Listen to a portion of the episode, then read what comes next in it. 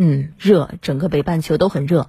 今年夏季欧洲多国热浪滚滚持续的高温干旱进一步加速冰川融化。全球变暖对生态环境造成的严重影响愈发凸显应对气候变化的行动已经迫在眉睫。据报道自一八五零年以来阿尔卑斯冰川的体积大约缩减了百分之六十。照此发展瑞士一千五百座阿尔卑斯冰川有半数将在